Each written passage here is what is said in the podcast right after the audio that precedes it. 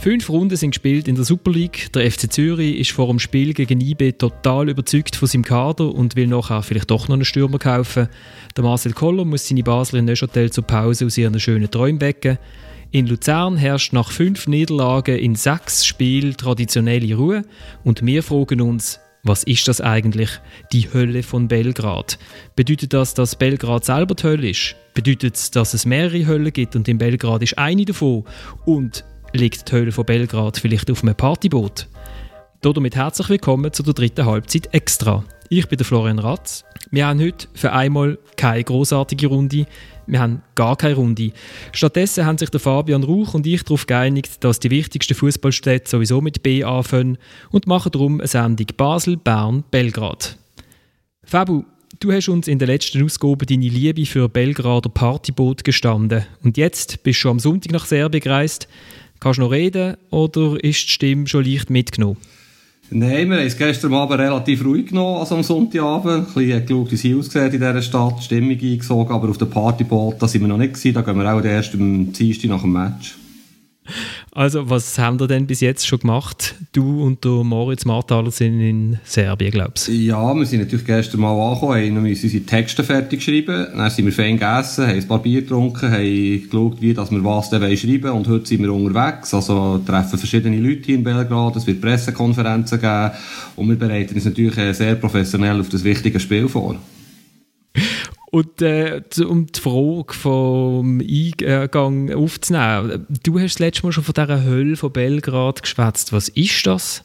Ja, das ist natürlich ein Ausdruck, der ein bisschen Running Gag ist, weil der Blick hat es also letztes Jahr geschafft, vor Hölle von Belgrad zu schreiben, wo IBE wird erwarten in Zagreb. Das eine ziemlich abenteuerliche äh, Titelsetzung. Jetzt ist die Hölle von Belgrad, wie der Boulevard schreibt. Und äh, ich würde das natürlich nie selber aktiv schreiben, weil das ist äh, natürlich niemals so, dass das eine Hölle ist.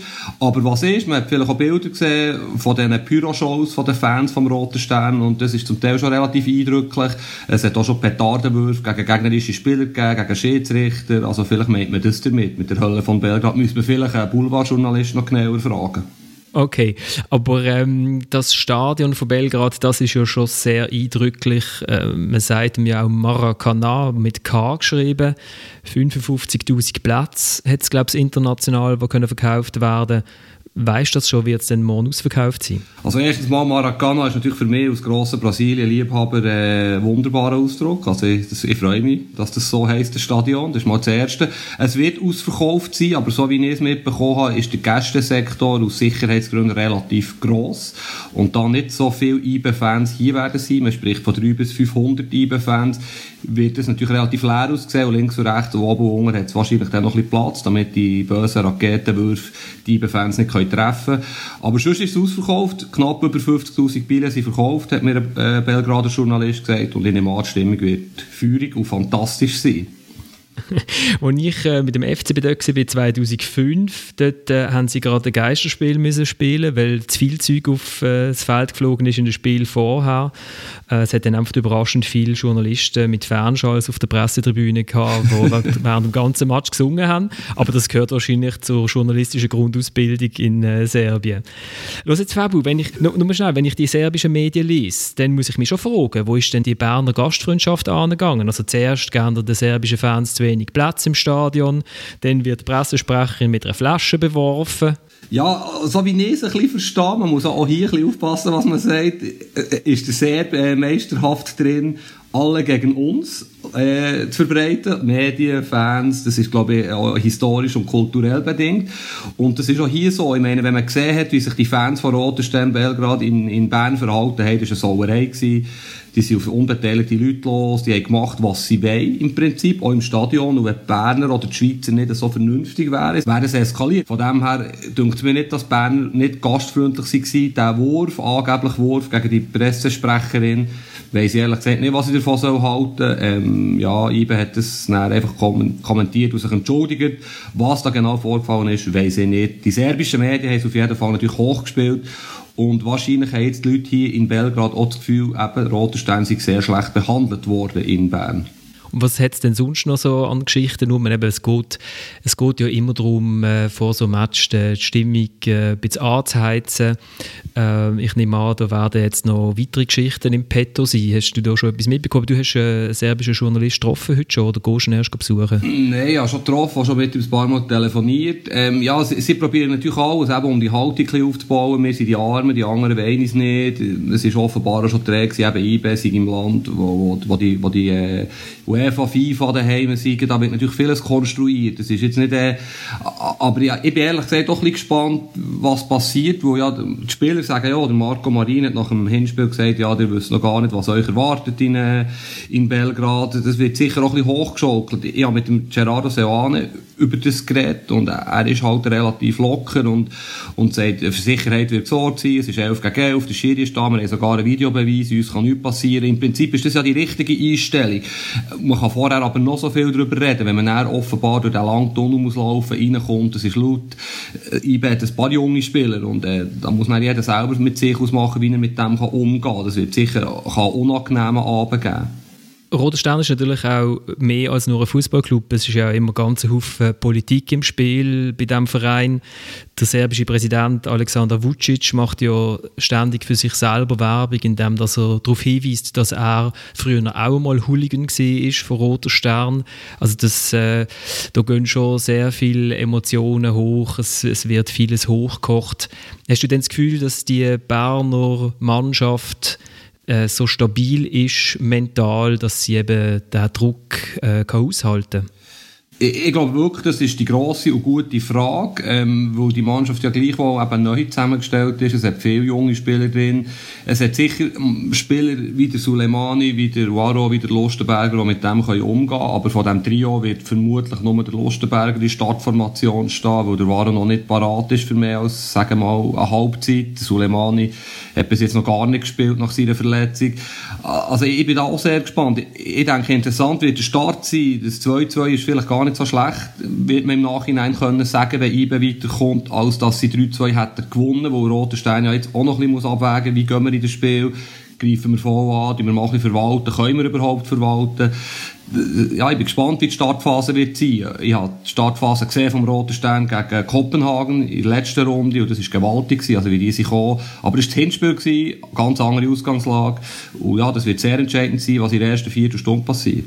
Wenn du das äh, Hinspiel anschaust, das 2-2, was müssen die Berner da lernen aus dem, aus dem Spiel? Ich habe gefunden, eigentlich haben sie die bessere Spielanlage gehabt. Sie haben äh, eigentlich äh, das Spiel über weite Strecken im Griff gehabt, aber irgendwie auf den, auf den letzten 20 Meter und auf den eigenen Let letzten 20 Meter, dort haben sie einfach de, zu viel Fehler gehabt und dort ist Belgrad irgendwie, ich weiß auch nicht, irgendwie, man sagt dann immer klinischer vor dem Goal und hinten irgendwie, auch wenn sie auch zwei Goal bekommen irgendwie, weiß auch nicht, zupackender gewesen. Ja, schlussendlich ist es auch eine Frage von Qualität. Ich meine, der Guillaume Waro ist, glaube ich, in der 72. Minute eingewechselt worden. Er könnte den Hattrick schießen, oder? Er, er macht Penalty-Goal, das ist jetzt noch nichts Besonderes. Er hat noch zwei Flanken, wo er Zentimeter im Goal vorbeiköpfelt oder auf der Goallinie noch einen befreit er ist halt der Spieler, der wahrscheinlich dort das Goal mehr hat geschossen als, als die anderen von IB. Und, und in Verteidigung muss man sagen, Roter Stern ist extrem stark auf Standardsituationen. Das hat IB gewusst. Vor dem Gegengol übrigens hat der Seoane etwa 20 Sekunden gehängt und geschraubt und gemacht und da seine Spieler eingewiesen vor dem Eckball. Und dann ist das Goal. Das war natürlich ein Zufallsgoal gewesen, der Kopfball, die Bogenlampe, aber gleich. Sie, sie, sie haben gewusst, das ist entscheidend, die Standard, und prompt hat es ein Goal gegeben. Und ich glaube, da ist auch schlussendlich eine Frage von Klasse. Ich meine, der Rebischer, der, der dort spät kommt beim Kopfball, muss dort mit allen Mitteln versuchen, den Kopfball zu verhindern. Und das wäre möglich gewesen. Und, und so, das sind Details auf diesem Niveau, das sagt man immer so schön, aber es ist einfach so, wo entscheidend sind, Konzentration bei den Standards, keine Ballverluste natürlich in der Vorwärtsbewegung, wie vor dem zweiten Gegengol, das war verheerend vom, vom Cedric Cesiger, der Ballverlust. Sie spielen es dann super aus, oder? Ein Steilpass von Marine, eine schöne, scharfe Flanke, einer steht, einer macht das Goal. Ja, das ist klasse Klasse, die, die können schon Fußball spielen und das ist schlussendlich das über 90, vielleicht sogar 120 Minuten parat sein, konzentriert sein, das wird entscheidend sein, für beide Mannschaften übrigens wenn wir es von Detail haben. Ich würde sogar noch mehr in Detail gehen. Ich habe während dem Spiel äh, schnell die Szene geschnitten, wie es zu dem Eckball kommt, vor dem äh, ersten Goal von Belgrad.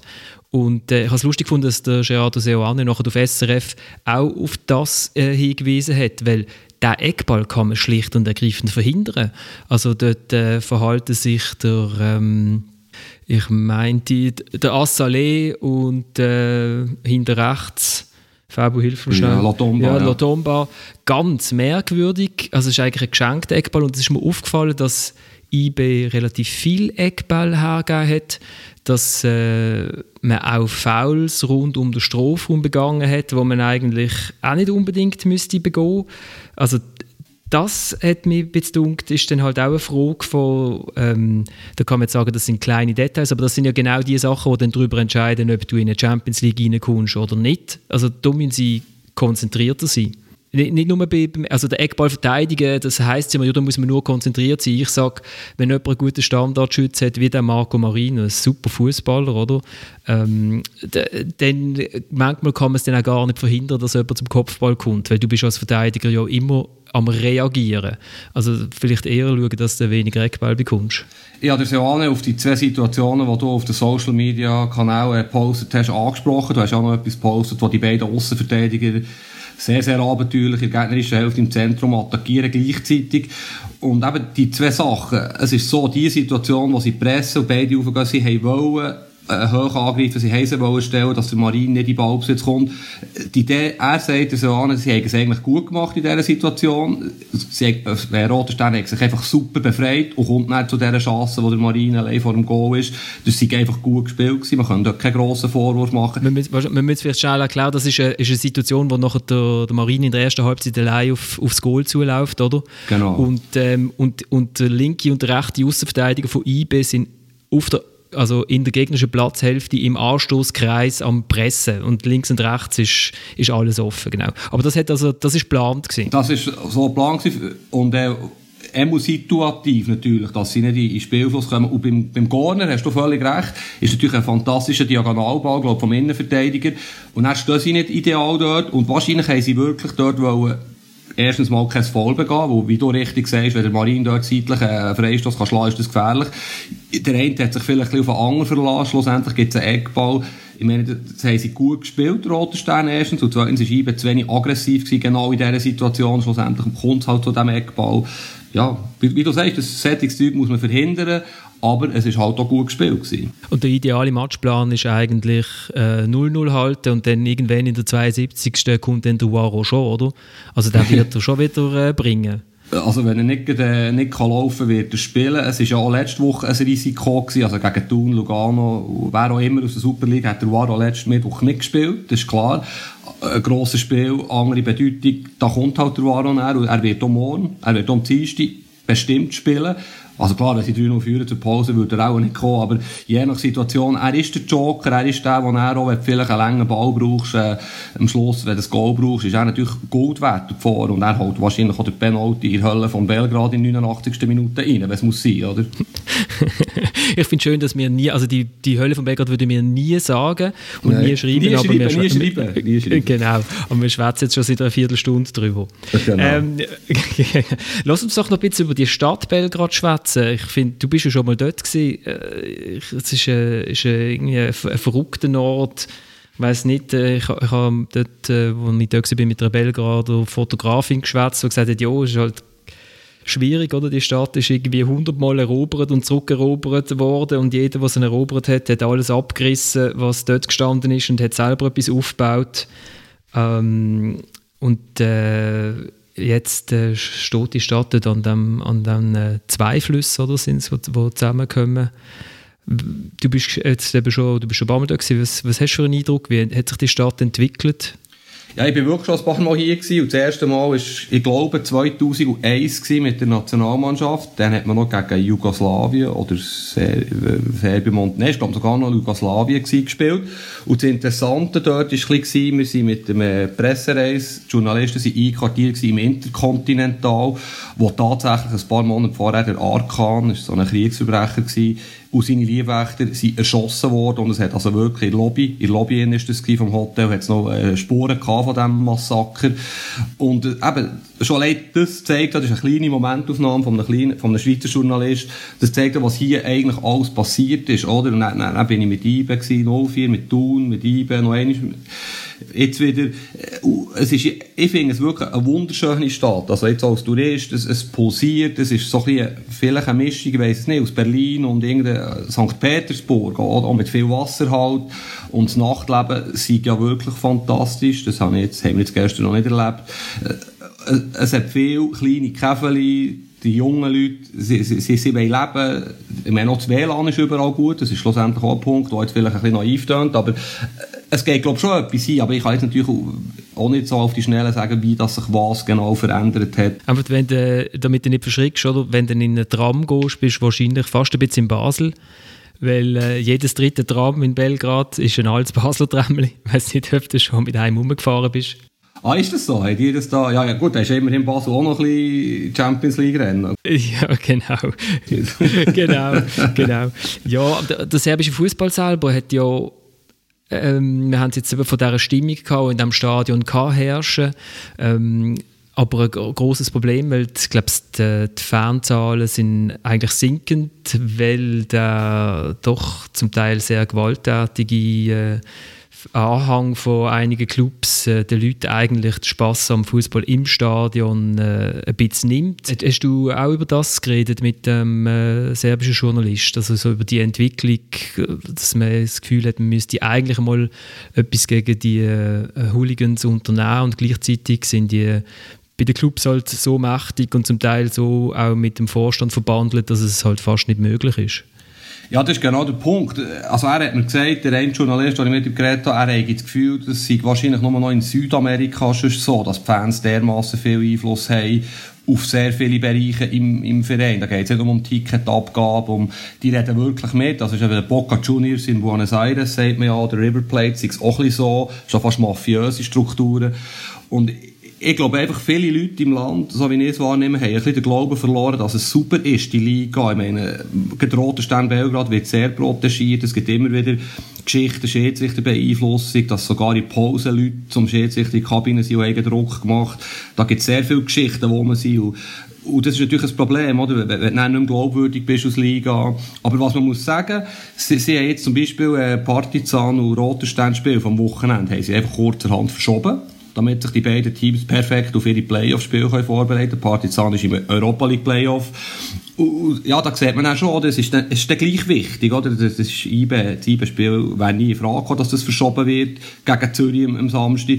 Und IBE hat jetzt den Rhythmus Mittwoch, Samstag, Dienstag. Klar, haben sie ein bisschen rotiert. Roter Stern hat sich äh, können vorbereiten in Ruhe auf ein Match. Äh, ob das ein Vorteil ist, werden wir sehen. Und der FCZ ist natürlich auch so nett gesehen, dass er gefunden hat. Also wir werden auch die Chancen von IB in der Champions League Qualifikation nicht schmälern und, äh, und spielen einfach mal so ein bisschen, oh, nicht allzu fest, oder? Niemandem zu fest auf die Zeche stehen und ein paar Goal damit reinlassen, damit auch noch irgendwie die Moral stimmt bei Bern. Also da muss man den FCZ schon auch für die, für die nationale Sicht loben, die er da bei dem 0-4 an den Tag gelegt hat. Absolut. Sie, sie haben quasi wie, wie, wie ein Footing gemacht für die IB, gemütlich vorbereitet. Das ist, äh, ein gewisser Prozentsatz gehört am FC Zürich von dieser Champions League Teilnahme, wenn IB weiterkommt. Wenn IB weiterkommt, genau. Äh, ich habe vor, vor der letzten WM mit dem Ivan Ergic äh, geredet über den serbischen Fußball äh, der Ivan, der ja immer noch teilweise in Basel lebt und teilweise in, in Belgrad. Und äh, hat, wir haben auch zusammen geredet über, äh, die, warum das Sport allgemein in Serbien so wichtig ist. Oder? Und für ihn, er, hat da, er ist eher, sagen wir mal, von der pessimistischen Sicht her, äh, kommt er häufig. Ähm, und er hat gesagt, es ist halt einfach auch eine große Frustration im Land darüber, dass es wirtschaftlich äh, nicht wirklich vorwärts geht. Und dann ist der Sport auch immer eine Art, ein Ort, wo man, kann, wo man sich kann anflüchten kann. Und äh, Patriotismus ist eine Möglichkeit für die Politik, um äh, über die eigenen Fehler äh, hinweg äh, zu gehen oder davon abzulenken. Ähm, wenn wir nochmal auf die Fans zurückkommen, äh, Ivan hat sogar von, von professionellen Fans geschwätzt, oder? Also sozusagen ähm, Fans, die vom Club unterstützt werden und dann auch eingesetzt werden, um politische Botschaften zu platzieren. Ich nehme jetzt an, dass das morgen, morgen nicht der Fall wird sein. Es gibt auch dann aber die, auch die andere Seite. Also Roter Stern ist auch ein sehr stolzer Club. Ich weiß 2005 sind wir dort eingeladen worden, alle Journalisten, zum Nachtessen. Haben die die Einladung auch schon bekommen oder gibt es das inzwischen nicht mehr? Von dem habe ich jetzt noch nichts gehört. Ähm, ja, wäre natürlich sehr schön. Es hat viele gute Restaurants hier. Aber du hast noch etwas Spannendes gesagt. Ich meine, die stehen ja unter Tourbeobachtung von UEFA, der Roter Stern Belgrad. Und eigentlich können sie sich morgen Abend gar nichts erlauben. Sonst sind sie wieder gesperrt, wieder leeres Stadion, vielleicht sogar mehr als nur Geisterspiel.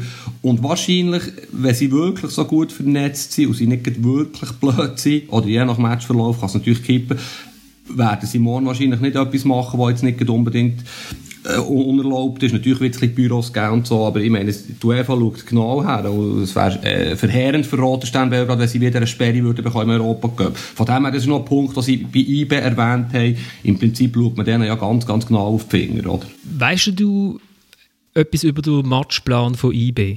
Also probiert man da vielleicht auch, also nicht klar, man muss gewinnen, oder? Oder 3-3 spielen, 3-3 würde ja auch länger, 4-4, 18 zu 18, all das. Einfach höher als 2-2.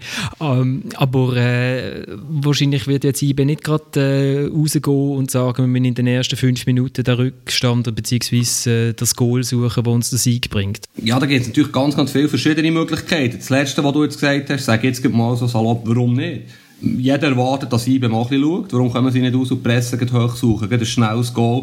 Was sie sicher werden machen, ist, sie versuchen, stabil zu stehen. Das ist ja klar. Und das machen sie vielleicht auch mit einer Dreierkette in der Abwehr. Der äh, Seoane hat gegen Zürich das probiert, mit dem Sörensen, der sehr, sehr kopfballstark ist, der sehr wertvoll kann sein hier in Belgrad äh, morgen Abend mit dem Lustenberger, wahrscheinlich mit dem Bürgi. Das kann Alternativen sein zu einer Viererkette, wo sie dann einfach schlichtweg ein bisschen kompakter sind, auch bei den vielen langen Bau, die vielleicht zu erwarten sind.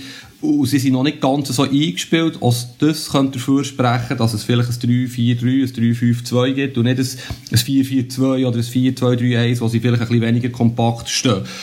Aber klar ist, man hat den Guillaume Varro aus Joker im Kader und von dem her ist es realistischer, dass man versucht, einfach mal gut zu stehen. 0-0 in Pause wäre gar nicht so schlecht und irgendwann kommt der Varro.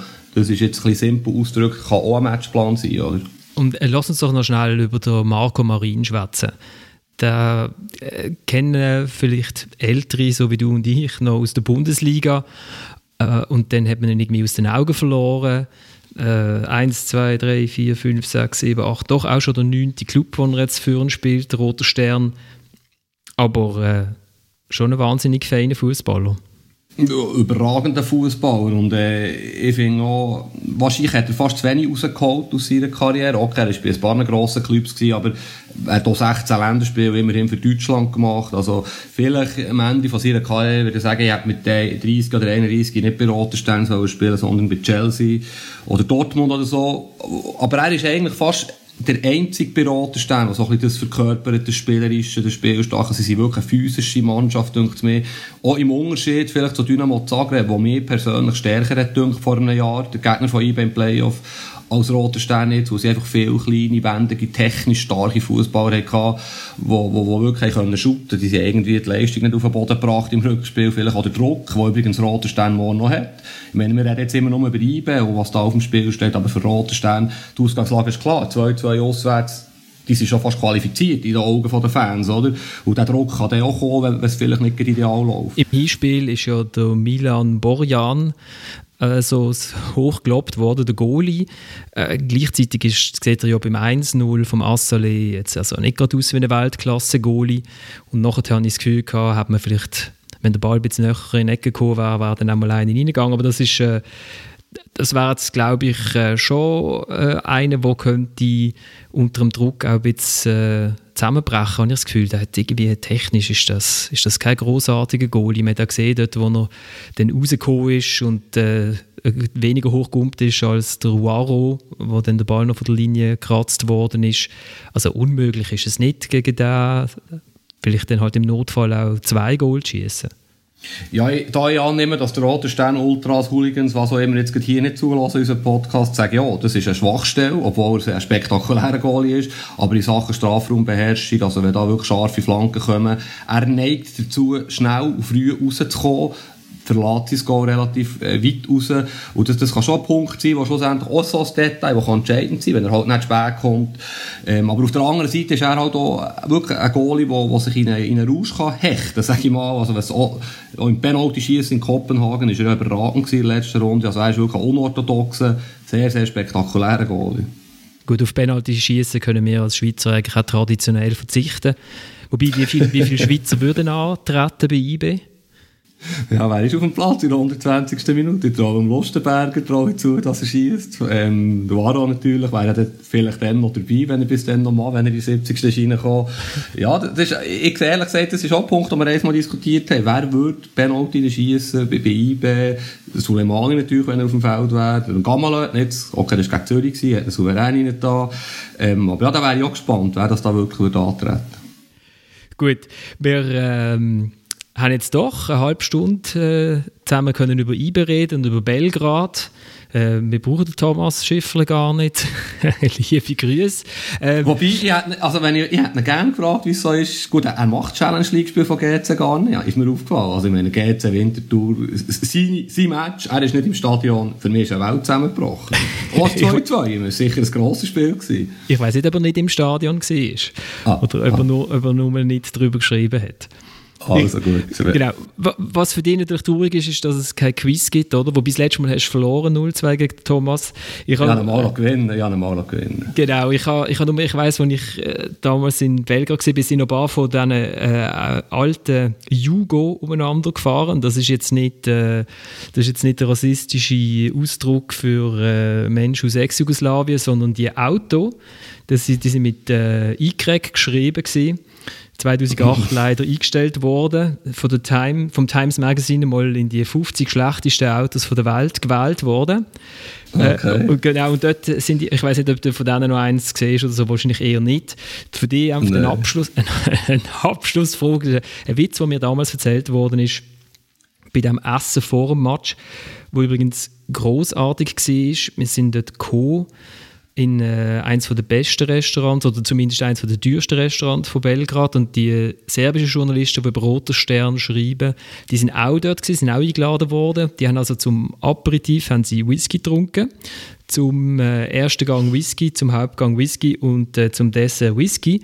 Und, äh, das war eine grossartige Runde. Es war eine grossartige Runde. Gewesen. Ich habe dort nicht ganz mitgehalten, ich habe mich eher ans Bier gehalten. Und wo ich also schon komatös irgendwie am Boden gelegen wäre, hat dann einer gesagt, irgendwie am halb elf zu oben, so, er muss jetzt noch ins Fernsehstudio, er äh, live noch den zweiten Match von der Champions League, wo sie als Wiederholung zeigen, den gerne jetzt noch kommentieren. Und ich denke, doch, Chapeau. Ich, ich wäre gar nicht rausgelaufen. Aber genau. Ja. genau. gut, gut.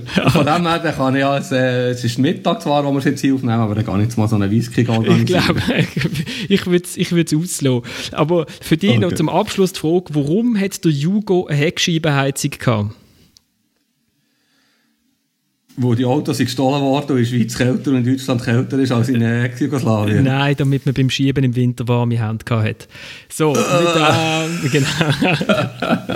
der hat mir sehr gut gefallen damals, das habe ich gemerkt. Sehr gut. Also, Fabu, ich wünsche dir ähm, eine gute Zeit auf all den Partyboots von Belgrad und einen guten Match. Und dann, äh, DJ Air France tritt am Dienstag um Mitternacht auf, auf einem der Partyboote, habe ich gelesen.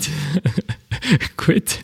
Gut. Tönt vielversprechend. Und äh, wir hören uns dann in einer Woche wieder, wenn es dann wahrscheinlich um die Nachwehen geht und um die Schweizer Fußballnationalmannschaft.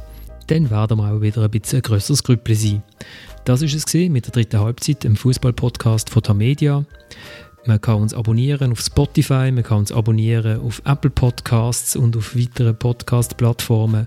Man kann uns finden auf der Webseite vom Tagesanzeiger, von der Berner Zeitung, vom Bund, von der Basel Zeitung und von ganzen Haufen weiteren Zeitungen, die zur Media gehören. Schreibt uns, wenn euch etwas gefallen hat. Schreibt uns, wenn wir euch nerven. Wir sind auf Instagram unter dritte.halbzeit.podcast zu finden. Auf Twitter bin ich der Ratzinger. Oder sonst kann man auch ganz konservative E-Mail schreiben an florian.ratz.tarmedia.ch. Vielen Dank fürs Zuhören und bis zum nächsten Mal.